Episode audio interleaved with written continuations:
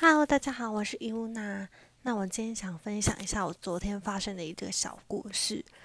昨天呢，我就心血来潮想说，政府最近有秋冬旅游补助，那如果你在周五到周日住宿的话，可以有一千块的补贴。那我就打电话到台中的某一家饭店，我跟他订十一月的某一天要去住宿。那这个服务员呢，他就跟我说。哎，小姐，请问你有来这边住宿过吗？我说，嗯，没有诶。他说，那方便给留下一下你的资讯给我。那我就报了我的名字。后来他就说，请问小姐手机是零九三三这一支吗？我就很惊讶，说，哎，我有住过吗？你怎么会有我的资讯？他就说，我看来电显示的。